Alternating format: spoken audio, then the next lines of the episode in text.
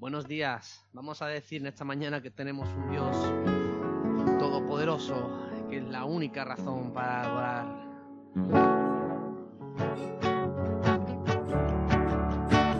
Alábalo en esta mañana. única razón de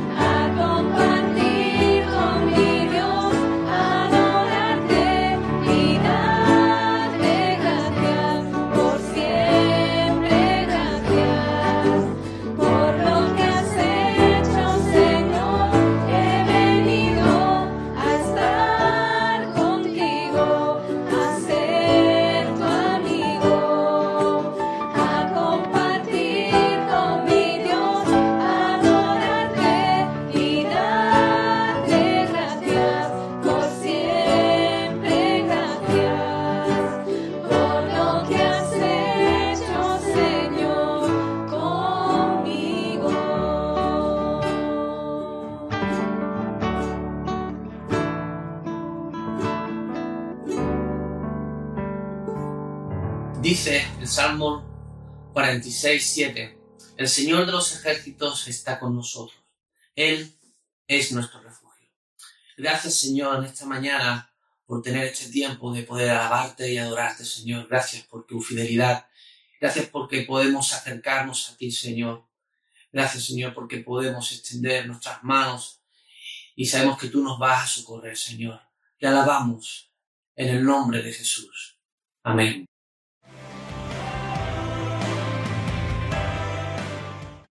Pues sí, aquí estoy yo, de nuevo.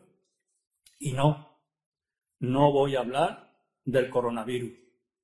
Algunos, cuando me escuchéis en el día de hoy, posiblemente podréis llegar a pensar que estáis atrapados en el día de la marmota.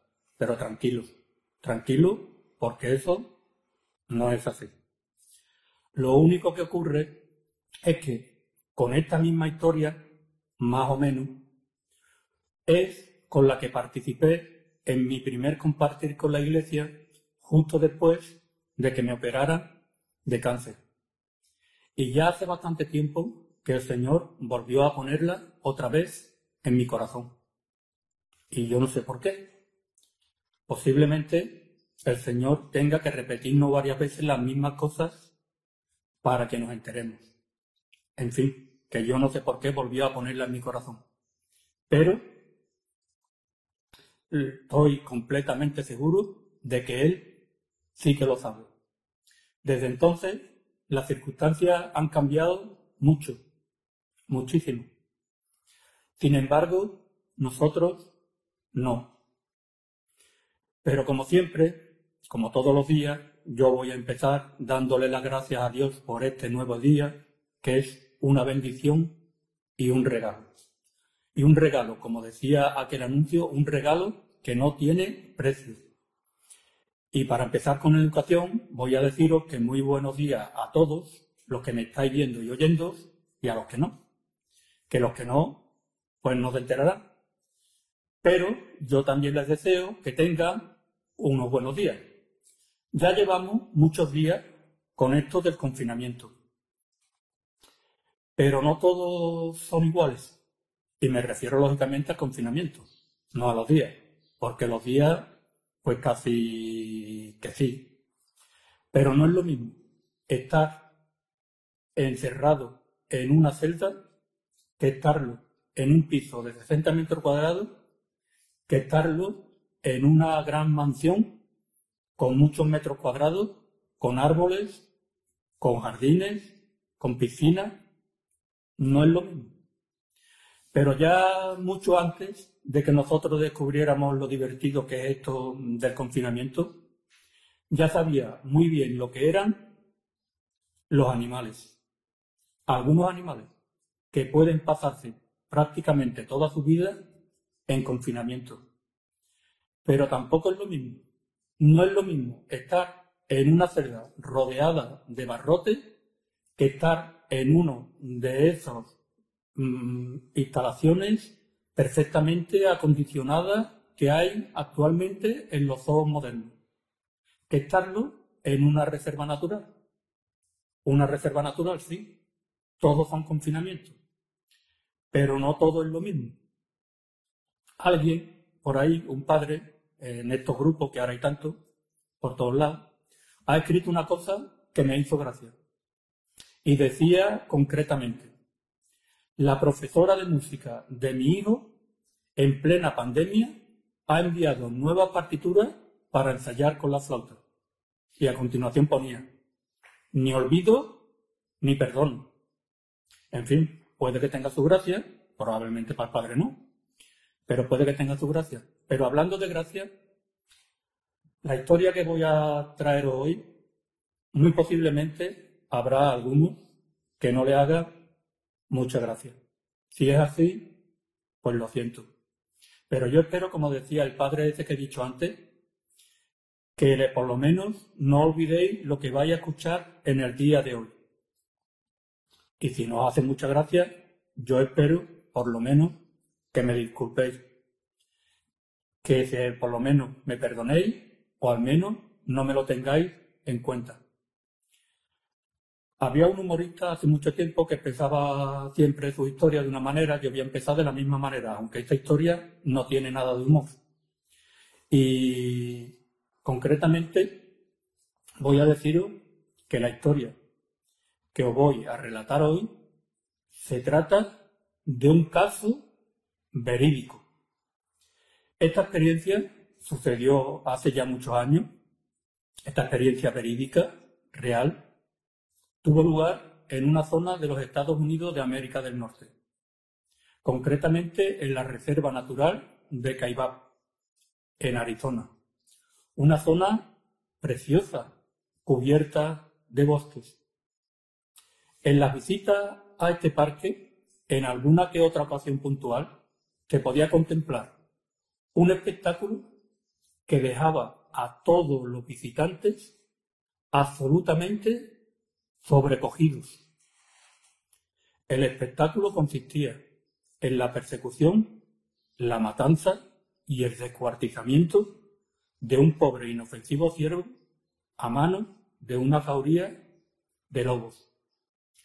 Yo no sé si alguno de vosotros lo habéis visto estas imágenes alguna vez en vivo o en la tele, pero estoy completamente seguro que si alguno la habéis visto, muy difícilmente la podréis olvidar. Y sigo con mi historia.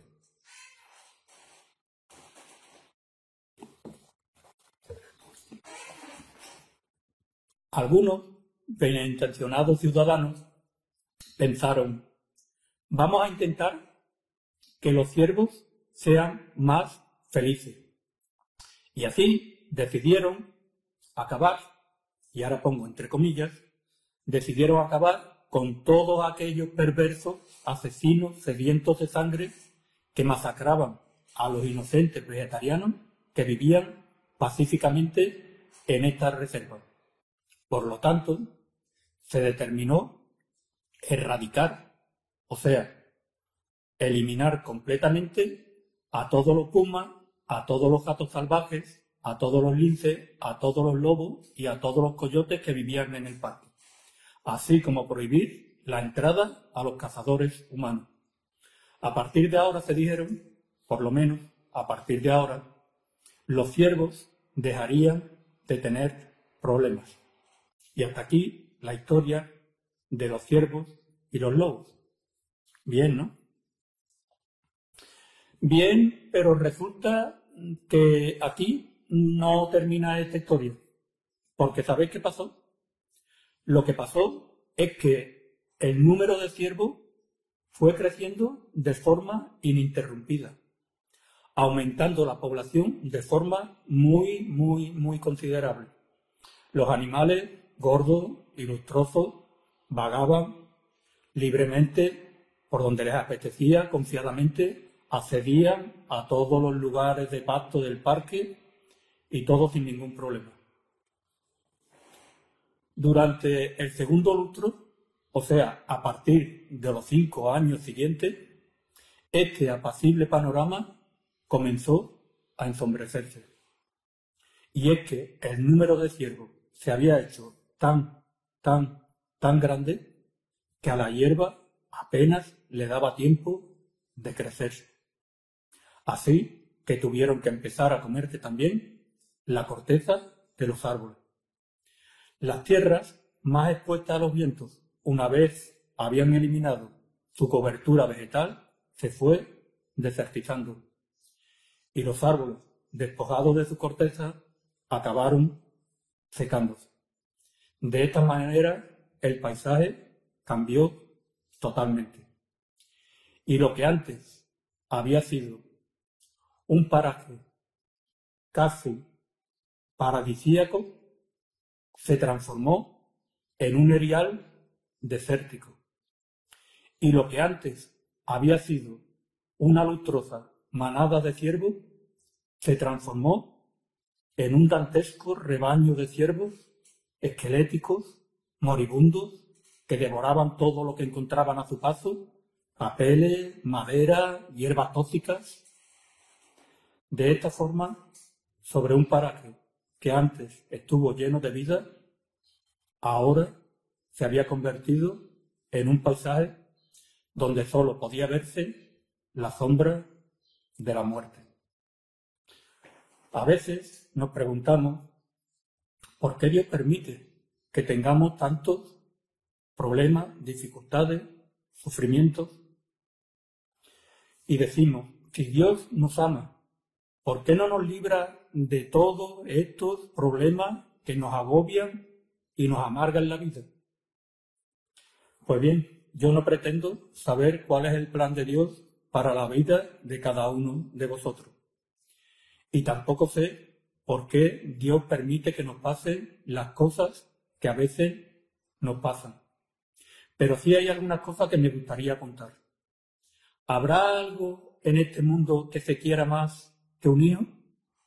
Los que ya tenemos hijos podemos contestar a esa pregunta muy fácilmente. Y los que no, ya veréis cuando llegue el momento. Pero si verdaderamente queremos a nuestro hijo y pretendemos ser unos buenos padres, no le damos al niño todo lo que nos pida. No le damos cualquier cosa que se le pueda ocurrir pedir.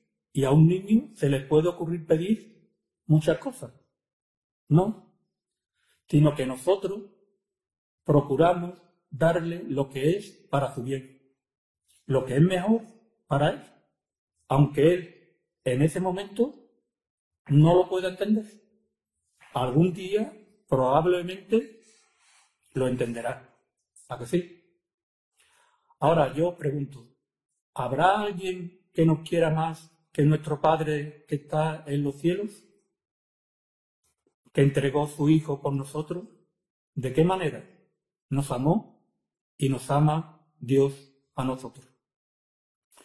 Podéis buscar vuestra Biblia, no hace falta, o no hace falta que busquéis en vuestra Biblia si no queréis, porque posiblemente todos conocéis el versículo de memoria, lo podéis recitar conmigo, el que quiera que lo busque. Se encuentra eh, en el Evangelio de San Juan, en el capítulo 3, el versículo 16 dice así. Porque de tal manera amó Dios al mundo que ha dado a su Hijo unigénito para que todo aquel que en él cree no se pierda, mas tenga vida eterna. Nunca entenderemos ni podremos llegar a comprender de qué manera y hasta qué punto nos ama Dios a nosotros. Y amándonos Dios así de esa manera, ¿no procurará darnos lo que es mejor para nosotros? Aunque nosotros, en ese, a veces, en ese momento, no podamos entenderlo? Probablemente algún día nosotros también lo entenderemos. Y aunque lo que voy a decir ahora no nos gusta escucharlo, la verdad es que los problemas, las dificultades, nos ayudan a crecer, a madurar, a acercarnos más a Dios. Si buscáis en vuestra Biblia, en el libro de Hebreo, en el capítulo 12, el versículo 6 dice así, que Dios al que ama disciplina. No es muy agradable, ni se está muy contento cuando se está recibiendo disciplina. Pero a veces el Señor nos tiene que corregir. Y eso significa disciplina. Eh, en el hebreo, en el original, la palabra disciplina significa lo mismo corregir que instruir. Pues a veces el Señor nos tiene que corregir, igual que nosotros corregimos a nuestros hijos, porque lo queremos y porque nos importa. Y el Señor a veces nos tiene que corregir porque nos apartamos de su camino, porque no andamos ni nos comportamos como Él quiere que andemos y nos comportemos. Eh, pero tenéis que tener una cosa en cuenta, y es que cuando el Señor nos corrige, el Señor nos ayuda.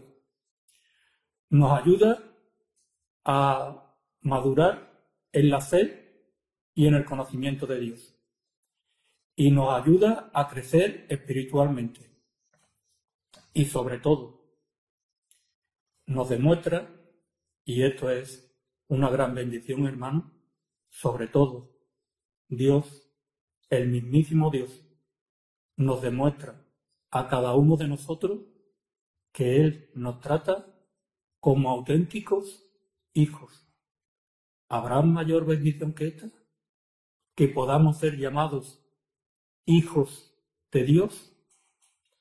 Dios nos ama de esa manera tan rotunda e incomprensible y quiere que nos acerquemos a Él. Y va a utilizar todos los recursos para que lo hagamos, incluso eso que he dicho antes, nuestros problemas, nuestras dificultades. Si aún así nosotros no nos acercamos a Él, será Él el que se acerque a nosotros. Si buscáis en vuestra Biblia, en el Salmo 34, el versículo 18 dice así, cercano está el Señor a los quebrantados de corazón y salva a los contritos de espíritu. Quebrantados de corazón, todos sabemos lo que significa. Y contrito significa eh, triste, afligido. Si tú te sientes así, si tú te encuentras en esa situación, con el corazón quebrantado, arrepentido, triste, pues no te desanimes, no pierdas la esperanza, hermano, porque precisamente en esa situación el Señor está muy cerca de ti y tú podrás sentirlo en tu corazón y en tu vida. A veces, de forma consciente e inconsciente, podemos llegar a la conclusión de que parece que los únicos que tienen problemas en este mundo somos nosotros. Y decimos, ¿todo me tiene que pasar a mí? Esa idea, entre paréntesis actitud, puede ir calando muy profundamente dentro de nosotros. El resultado final es la amargura, pero es una idea equivocada, falsa. Es una de las mentiras que intenta vendernos Satanás. Porque el Señor no quiere que estemos amargados. Y la gran verdad es que a todo el mundo le pasan cosas. Lo que ocurre es que cada uno sabe y siente más lo que le pasa personalmente a él. Pero la verdad es que a todo el mundo le pasan cosas. Y hay otra gran verdad que los cristianos conocemos y recordamos. Y recordamos muy bien. La recordamos muy bien hasta que empiezan las dificultades. Si vais a vuestra Biblia, o a lo mejor no hace falta que vayáis a vuestra Biblia, porque quizás también sois capaces de decirlo de memoria, igual que yo, porque otro de los versículos que casi todo el mundo conocemos de memoria se encuentra en el libro de Romanos en el capítulo 8, el versículo 28 dice así. Y sabemos, así empieza el versículo, hermano. No dice, y sospechamos, y creemos que... No, no, no. Y sabemos que a los que aman a Dios, todas las cosas les ayudan a bien. Esto es, a los que conforme a su propósito son llamados. En este versículo no dice que a los que amamos a Dios, todas las cosas que nos vayan a pasar en esta vida vayan a ser cosas buenas. No. En este versículo lo que nos dice es que a los que amamos a Dios, todas las cosas que nos pasen en esta vida, sean buenas, regulares o malas, todos nuestros problemas, dificultades, desgracia, sufrimiento, hasta la peor cosa que te pueda pasar en esta vida, y en esta vida pueden pasar cosas muy malas, hermano, pues hasta esas cosas Dios las puede utilizar para ayudarte, las puede utilizar para tu bien. Pero para ello tendrás que confiar en el Señor y tendrás que darle la oportunidad de que Él pueda demostrártelo y lo podrás comprobar. Cuando estemos en una situación de dolor, de sufrimiento, no deberíamos de pensar de que Dios se ha olvidado de nosotros. Que lo que ocurre es que Dios no, no comprende, no entiende nuestro sufrimiento, no es capaz de comprenderlo. O pensar directamente que es que a Dios no le importamos para nada. Porque esas son ideas falsas errónea, son también mentiras que Satanás intenta vendernos. Porque la verdad es que tú, sí, tú, que me estás viendo y oyendo en este momento, tú eres muy importante para Dios. Posiblemente mucho más de lo que tú mismo te imaginas. Y si hablamos de sufrimiento, si hay alguien que sabe realmente y verdaderamente lo que es el auténtico sufrimiento, ese es el Señor. Y no me refiero solamente al sufrimiento físico de morir en una cruz, que es una de las muertes más crueles, más dolorosas y más terribles que se conocen. No me refiero solamente a ese sufrimiento físico, sino que además Él, que no conoció pecado, se hizo pecado para cargar con tus pecados y con el pecado de toda la humanidad. Nunca jamás podremos ni siquiera llegar a imaginar el sufrimiento que tuvo que soportar el Señor por cada uno de nosotros. ¿Y sabéis por qué lo hizo? Pues sí, lo hizo por amor, porque Dios nos ama. Y no nos ama por nuestros méritos. Nos ama aunque no lo mereciéramos. Y nos lo demuestra. Podéis buscar en vuestra Biblia, en el libro de Romanos, en el capítulo 5, el versículo 8 dice así. Mas Dios muestra su amor para con nosotros en que siendo aún pecadores, Cristo murió por nosotros. No lo merecíamos, hermanos, el sufrimiento tan atroz que Él tuvo que soportar por cada uno de nosotros. Pero aún así, lo hizo. Lo hizo por todos nosotros, pero también lo hizo por ti. Así que si está, cuando estés pasando por un mal momento, todos pasamos por malos momentos, aunque estés pasando por un mal momento, realmente y sinceramente puedes llegar a pensar, aunque sea por un solo instante, en que tú no eres importante para Dios? ¿De verdad? Yo no voy a dar la enhorabuena cuando estéis sufriendo, no se me ocurriría. Pero una cosa que os pediría, y es que tengáis paciencia. Porque si tenéis paciencia, podréis tener la enorme fortuna de comprobar cómo es nuestro Señor. Si vais a vuestra Biblia y buscáis en el libro de Santiago en el capítulo 5, el versículo 11 dice así. He aquí tenemos por bienaventurados a los que sufren. Habéis oído hablar, habéis oído la paciencia de Job y habéis visto el fin del Señor, que el Señor es muy misericordioso y compasivo. Eso nos pide el Señor, que tengamos paciencia. Y podremos comprobar que el Señor es muy misericordioso y compasivo con todos sus hijos, pero sobre todo y especialmente con los que sufren. Él ya sufrió por ti y por mí. Sufrió por cada uno de nosotros y lo hizo por amor y también para que tuviéramos una esperanza nueva, una esperanza que trasciende a esta vida. Y esa esperanza nueva, lo que tenemos a Cristo en el corazón, esa esperanza ya la tenemos. Y más que una esperanza, nosotros tenemos una auténtica certeza. Tú también la puedes tener. Porque, como no paro de repetir desde que empecé a hablar, porque Dios te ama pero no podrás comprobar el amor de Dios en tu vida ni tener esa esperanza nueva. Si previamente no aceptas el sacrificio que Cristo hizo por ti en la cruz. Porque aunque tú no te acuerdes de Dios, Dios sí se acuerda de ti. Hoy es un buen día, si no lo has hecho ya antes, hoy es un buen día para decirle al Señor que entre en tu corazón, Él le dará un buen propósito a tu vida y te dará esa esperanza nueva, una esperanza que trasciende, que va mucho más allá de este mundo y de esta vida, una esperanza eterna.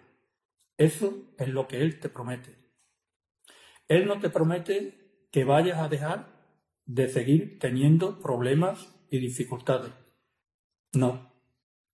Pero Él sí te promete que a partir de entonces, aunque siga teniendo problemas y dificultades, nunca jamás volverás a sentirte solo, porque Él estará siempre contigo.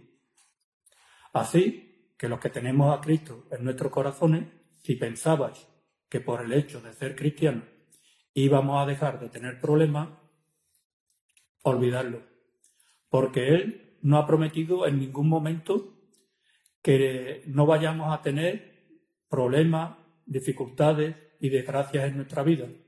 No, ya lo he dicho antes, Él no promete eso.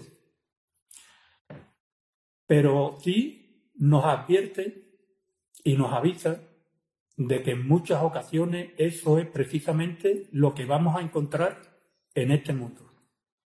Si buscáis en vuestra Biblia, en el Evangelio de San Juan, el capítulo 16, el versículo 33 dice así, en el mundo tendréis aflicción.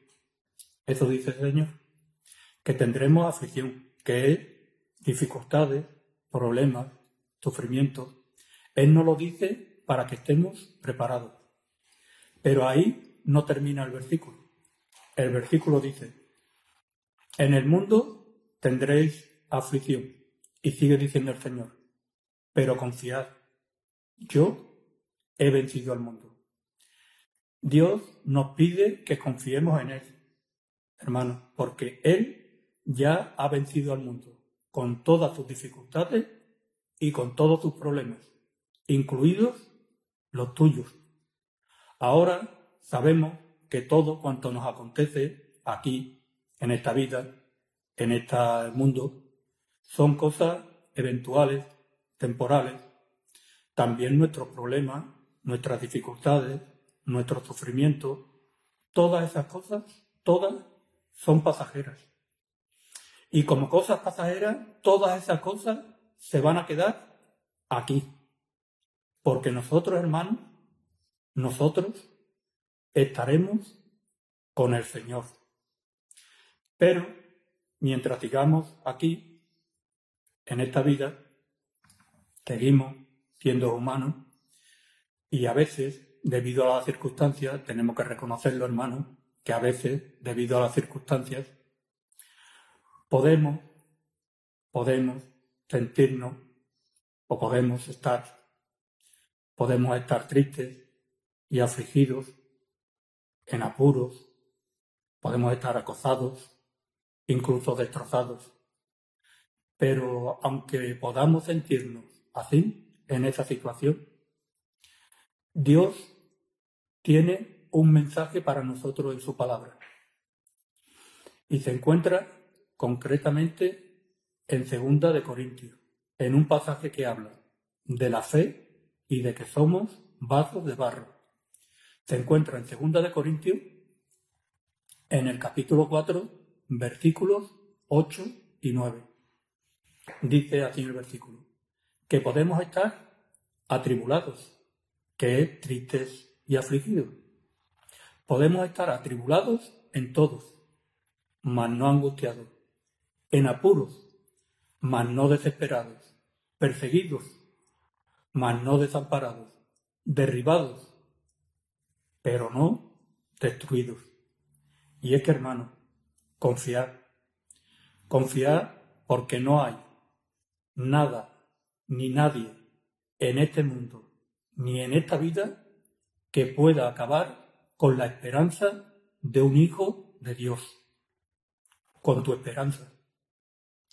Así que no importa lo negro y lo grande que sean los nubarrones que a veces vemos en nuestro cielo. Porque sabéis que, que por encima de los nubarrones está el sol. aunque en ese momento no podamos verlo, pero el sol siempre está ahí. Pero aunque el sol no estuviera y aunque el sol no fallara, el Señor sí que siempre va a estar ahí con nosotros. Y Él, y esto lo puedo asegurar, con total y absoluta certeza, Él, hermano, Él nunca nos fallará. Amén. Y como epílogo, para los que le han dejado muy mal sabor de boca la historia de la reserva, que yo estoy seguro que son muchos, los que se han quedado con mucho, con muy sabor de, muy mal sabor de boca, pues os puedo decir que después de llevarse a cabo esta experiencia, a lo largo de los siguientes años se fueron introduciendo la mayoría de las especies que se habían eliminado. Se fueron restaurando la vegetación y los bosques. Y los ecosistemas fueron restableciéndose. Y a día de hoy, la reserva natural está totalmente recuperada. Incluso yo me atrevería a decir que está hasta mejor de lo que estaba antes. Y esto también es una buena lección para nosotros y para nuestra vida. Y es que a veces lo importante de las historias no es cómo empieza. A veces lo importante de las historias es cómo termina. Que el Señor os bendiga. Abrazos y besitos virtuales para todos y para todas.